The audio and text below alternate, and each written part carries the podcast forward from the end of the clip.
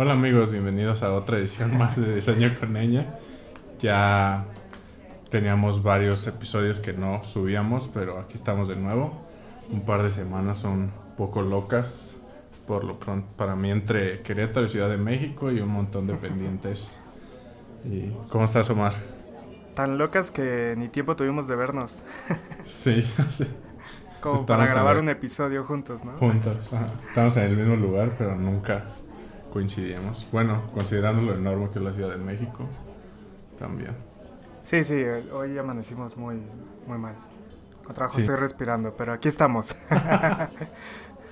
Arriesgando la salud por grabar un podcast. no debí salir de casa. A varios de, nos, de los que nos escuchan se nos habían acercado con algunas dudas. Creo que Choc, uno de los miembros más activos de la comunidad, nos preguntaba por qué no funcionaba tanto el trabajo remoto aquí en México.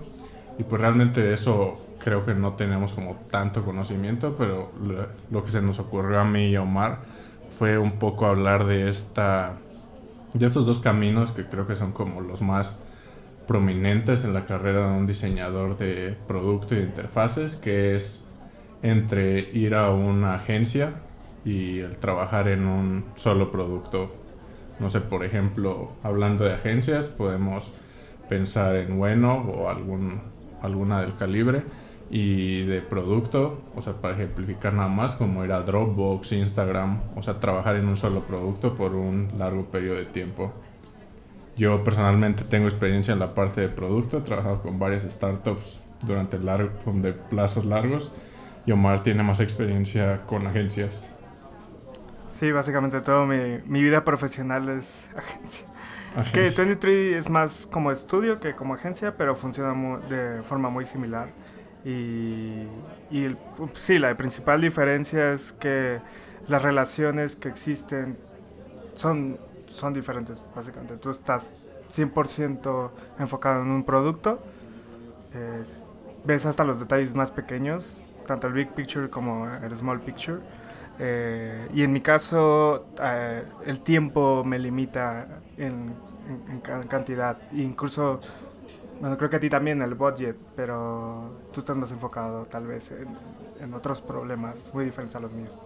Sí, pues creo que pues depende mucho también, supongo, de la etapa en la que entres a, en agencia. Pues aquí me gustaría, creo que más, más que platicar o sea, platicar, pero también yo tal vez hacerte las preguntas a ti y tú las a mí.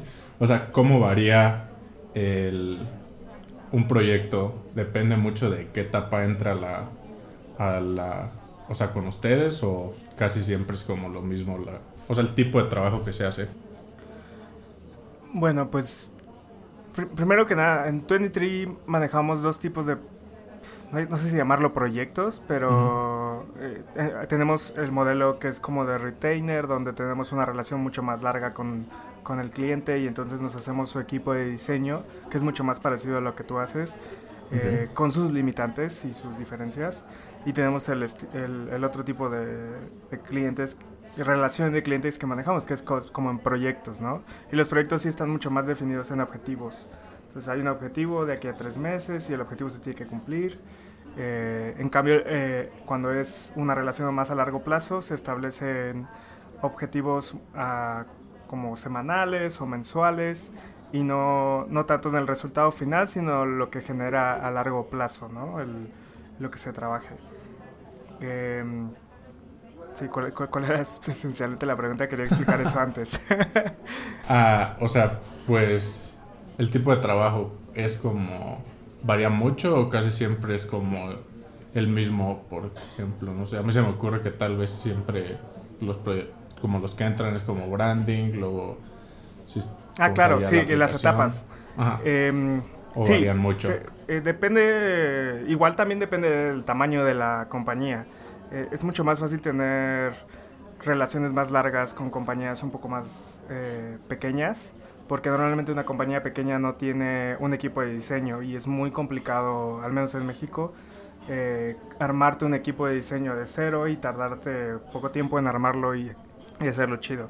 Eh, en general, las compañías tardan entre 3 y 5 años en armar un buen equipo de diseño con todos los componentes que necesitas, eh, un diseñador de interfaz, un researcher, alguien que se encargue del producto en el management, eh, incluso quien te maquete todo lo que se diseña, ¿no? Porque muchas veces no, el mismo diseñador no está como muy enfocado en, maquetar, entonces muchas veces necesitas otra persona que haga eso.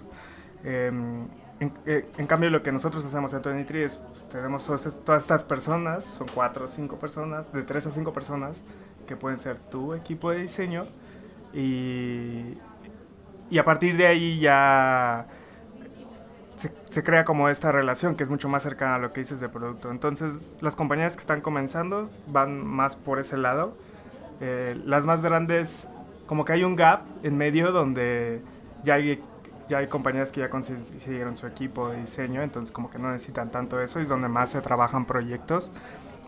Y están las compañías más grandes, que normalmente son corporaciones que pues están tratando de acercarse en carrera a pues las startups que les están ganando la carrera, ¿no? De ejemplo, bancos.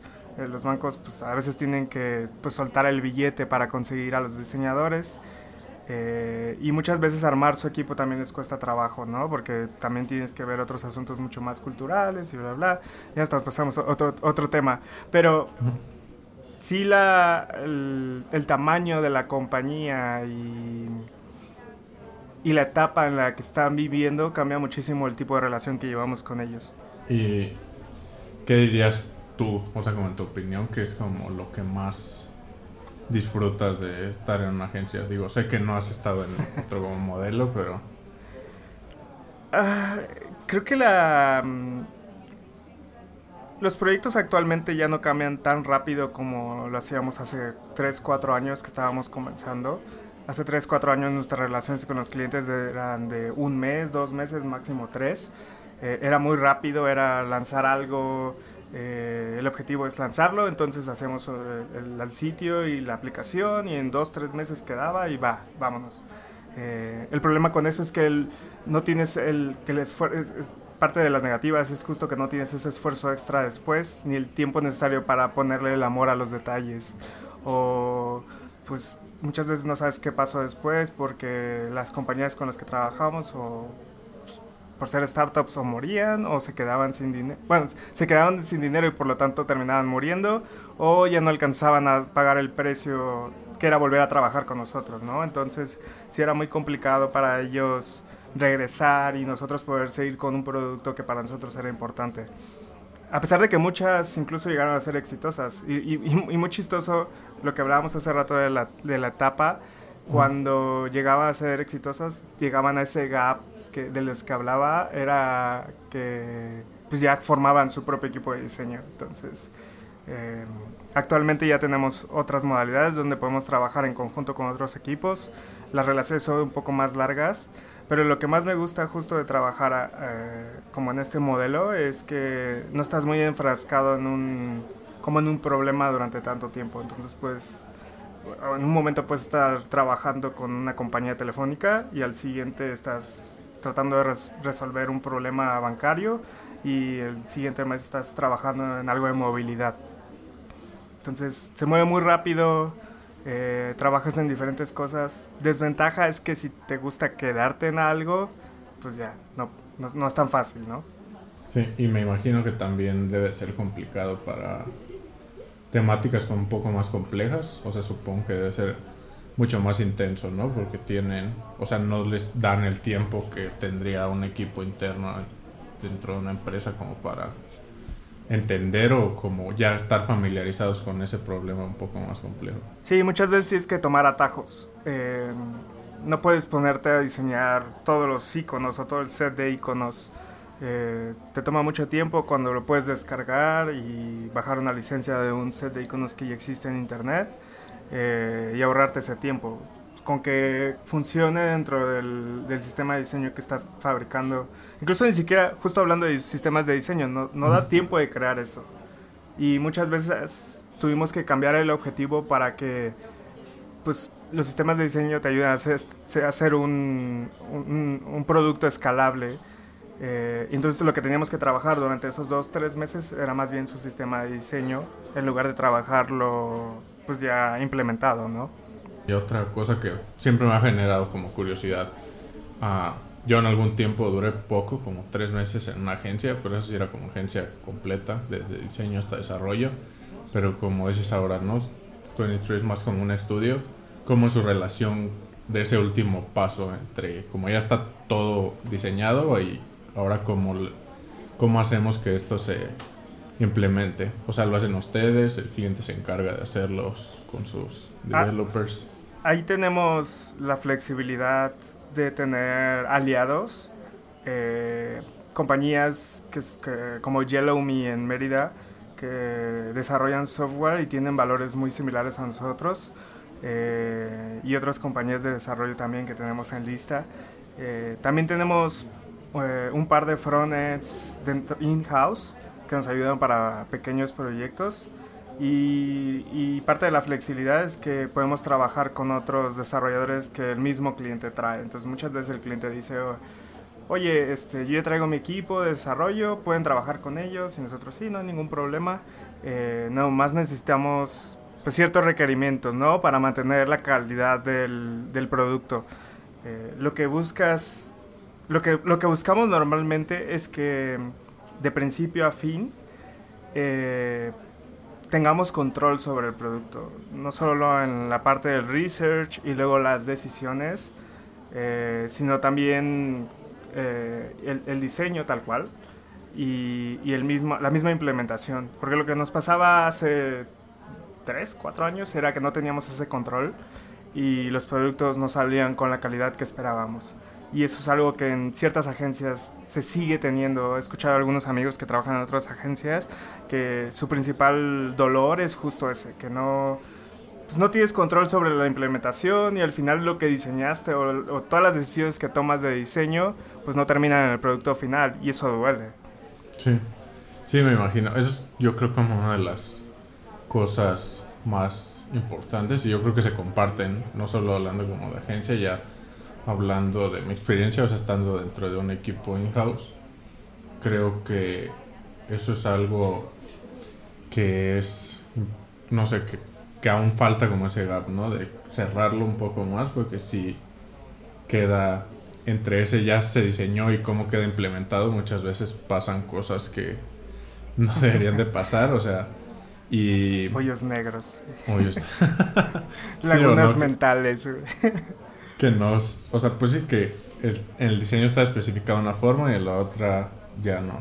Sí, ahí nos, nos ayudamos mucho de herramientas. Creo que, creo que funciona dentro, o sea, es el mismo problema en todos los equipos. Si no hay buena comunicación, si no tienes las herramientas correctas para comunicar ciertas cosas, es bien difícil también, tanto del lado de los desarrolladores como del lado diseñador, que haya, que esté en el mismo canal.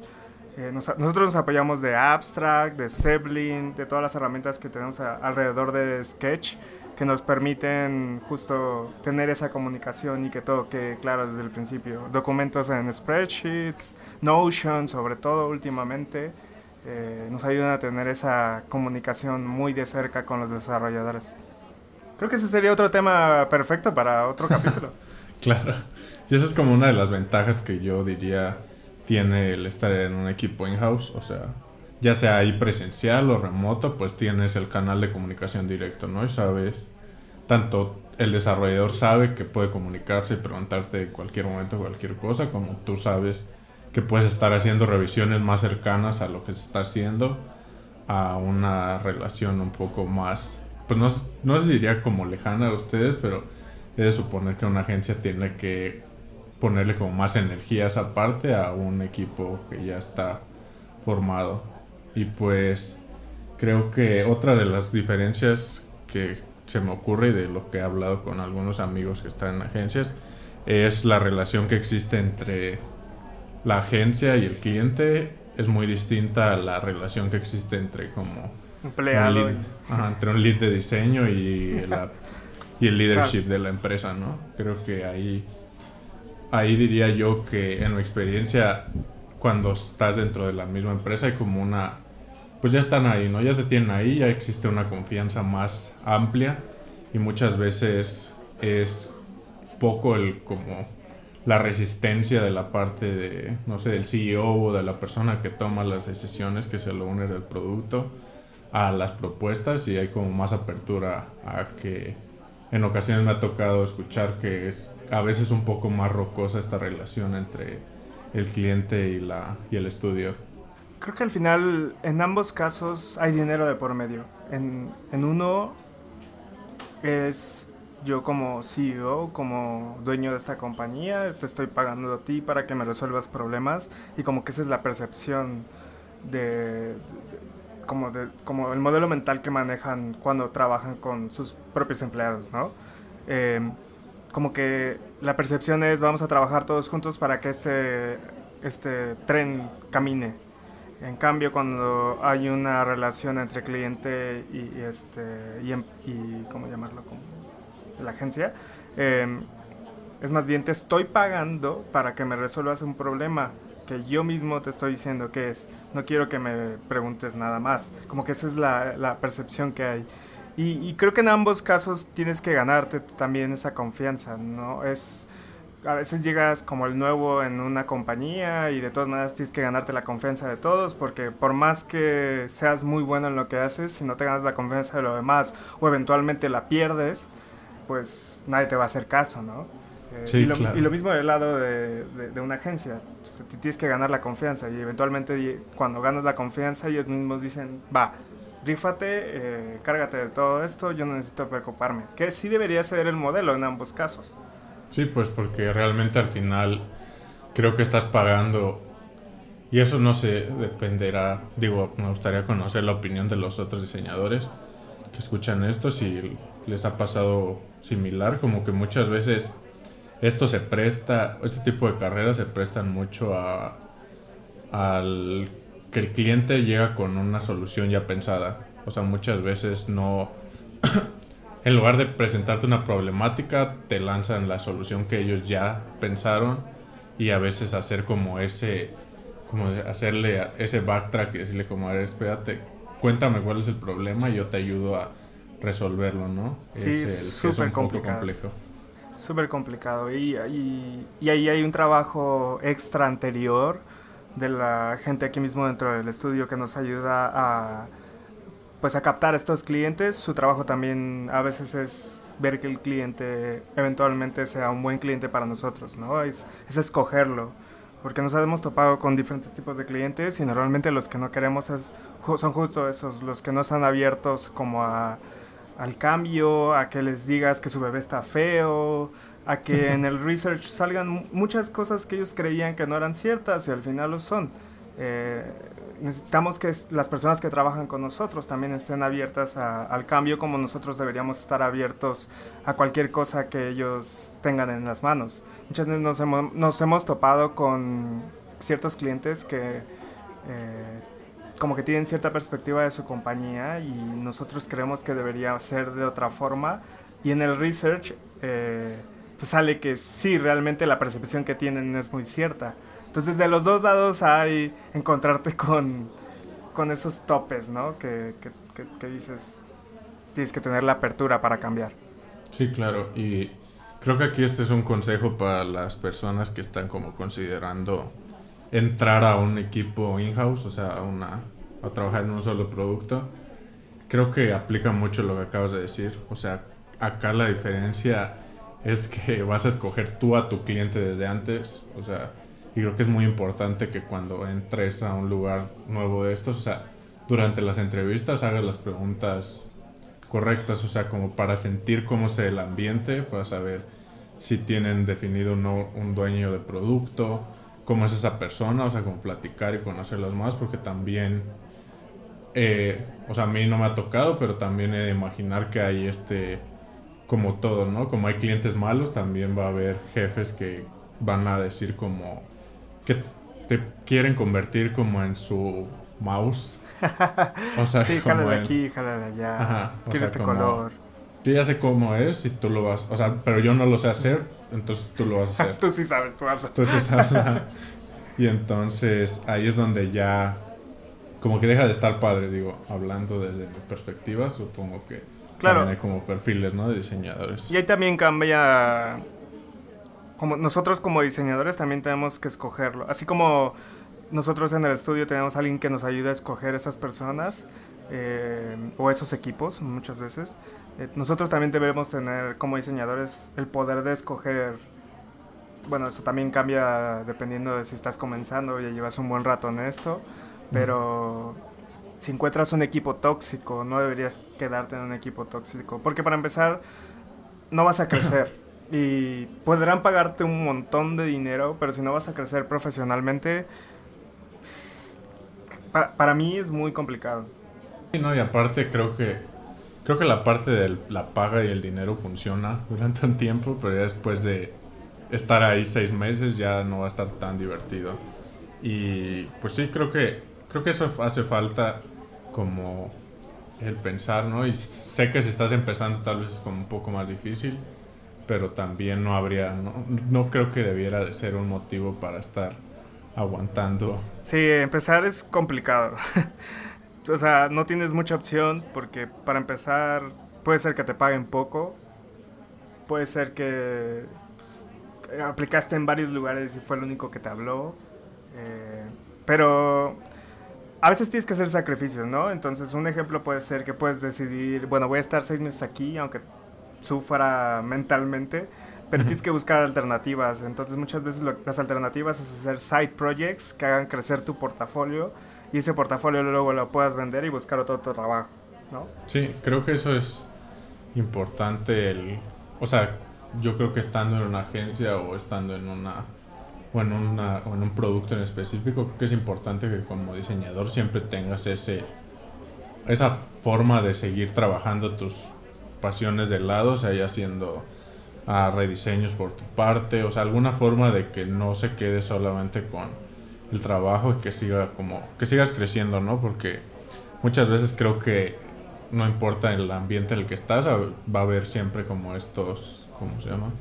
Meso, ¿no? Mesones, como donde ya dejas de crecer un poco. Sí. Y es importante, ¿no? Como empujar eso.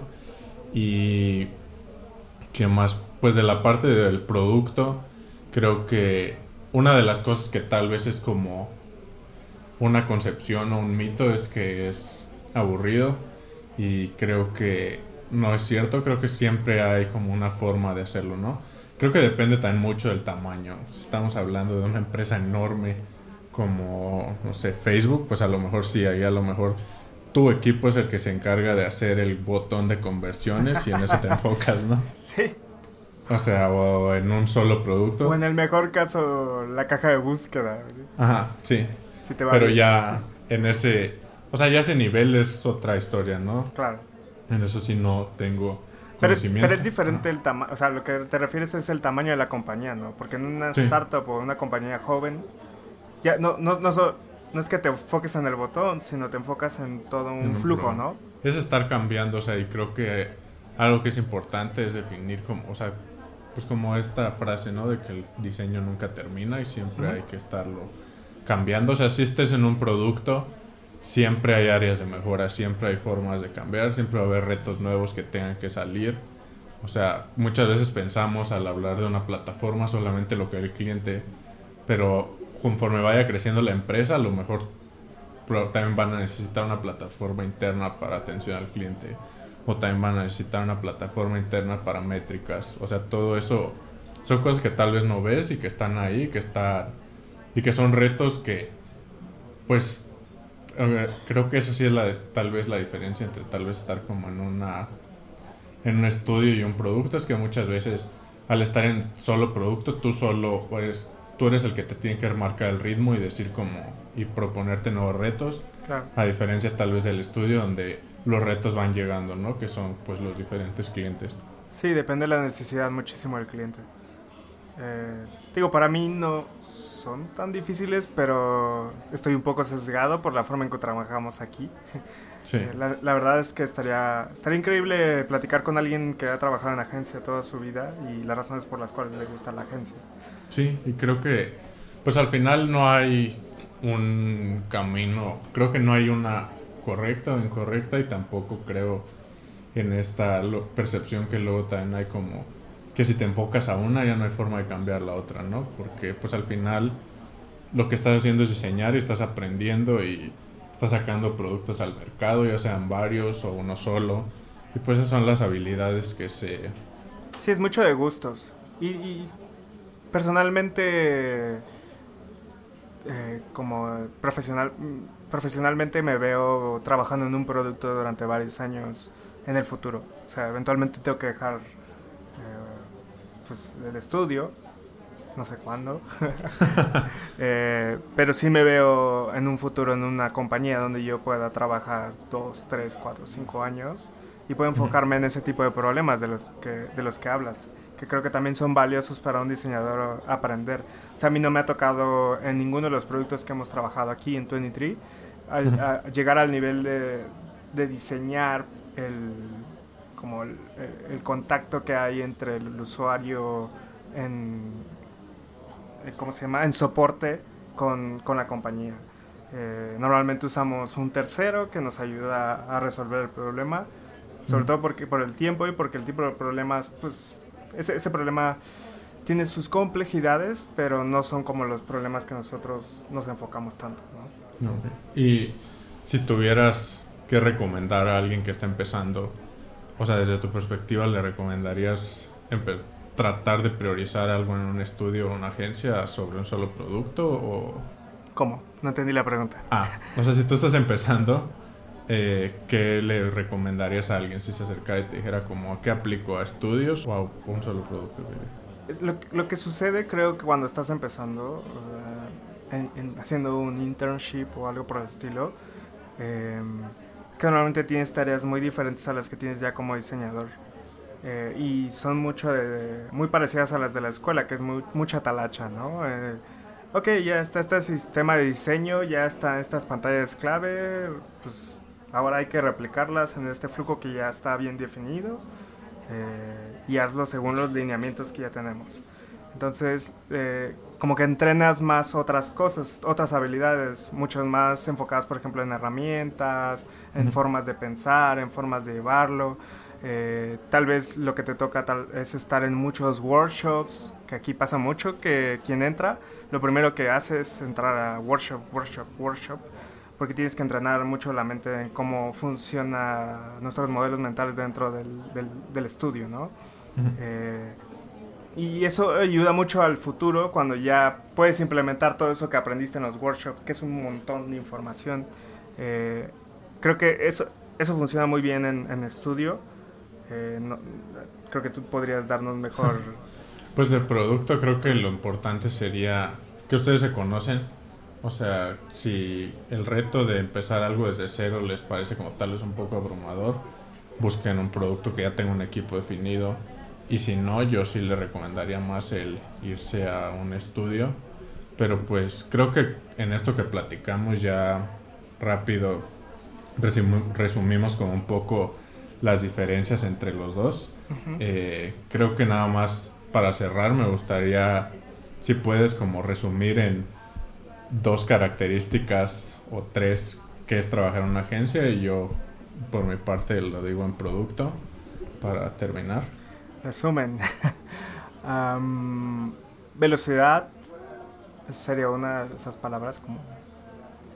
O sea, es, ir de una cosa a otra. Es que siento que cualquier cosa que diga aplica para ambas, ¿sabes? Em, o sea, algo, algo, de resumen creo que agregaría eh, lo que dije en un principio, de tienes gran variedad depende mucho también de la agencia, pero si hay mucha variedad de, tipos de clientes, puedes trabajar en diferentes productos. Y lo tercero, em, workshops. siento que en agencias hay más workshops eh, y es mucha más información que tienes que absorber de diferentes proyectos. Eh, no sé si, si, funciona lo mismo en un producto, pero en, en nuestro caso sí hay que resolver muchas cosas que pues no sabes. O sea, llega alguien que te dice, pues hacemos todo esto con, con data mining y bla, bla, bla, bla, bla. Y es como, what the fuck, what is that? no sé nada de lo que me estás diciendo y tienes que aprenderlo en una semana o al menos aprender los conceptos básicos para poder entender la complejidad del producto y de qué forma puedes resolverlo. Pues de mi parte creo que si hubiera tres características sería, pues la primera es continuidad, que es como trabajar sobre el mismo proyecto durante un largo, durante un tiempo largo. Eh, enfoque, que es como un solo problema, o sea, variante. Y el tercero yo creo que sería, pues eso, el seguir, como dice, como construyendo hacia arriba siempre, porque pues es lo único que tienes que hacer, ¿no? Y en ese construyendo hacia arriba es donde ya están como los detalles de microinteracciones. Ahí ya puedes jugar con muchas cositas y detallitos que pues el tiempo te da, ¿no? Claro. Y pues creo que eso, pues eso sería todo para esta semana. Eh, yo les quiero recomendar un documental que vi este fin de semana pasado en Netflix, es de creatividad, está, no me acuerdo el nombre, lo voy a dejar en la descripción, es de Netflix de un neurocirujano donde explica y da como consejos básicos de cómo empujar como a la creatividad. Y pues ya no sé si Omar tengas algo interesante que hayas visto últimamente. Eh, Google yo, pero hay muchas cosas nuevas en... No es Material Design, pero sí en Android. Eh, en especial la navegación va a cambiar muchísimo a partir de Q. Pero podemos platicar de eso en el siguiente episodio. Y pues entonces nos escuchamos de este miércoles en 15 días. Ya volvimos. ya volví. Eran vacaciones. no, alguien no avisa. Vacaciones no planeadas. Pero ya, prometemos estar más de vuelta y pues digo, la, estuvo fuera de nuestras manos un poco lo que pasó estas últimas semanas, pero Muchas gracias a todos los que nos escuchan y los que están aquí escuchándonos y nos han tenido paciencia a pesar de habernos desaparecido un ratito. Y no olviden suscribirse y seguirnos en Spotify. Compartir. compartir, exacto. si les gustó lo que escucharon aquí, compártanse a los amigos diseñadores o hasta no diseñadores. Y pues estamos ahí en Spectrum. Síganos en Twitter. Y esto fue otro episodio de Diseño con Neñe. Nos vemos. Adiós. Adiós.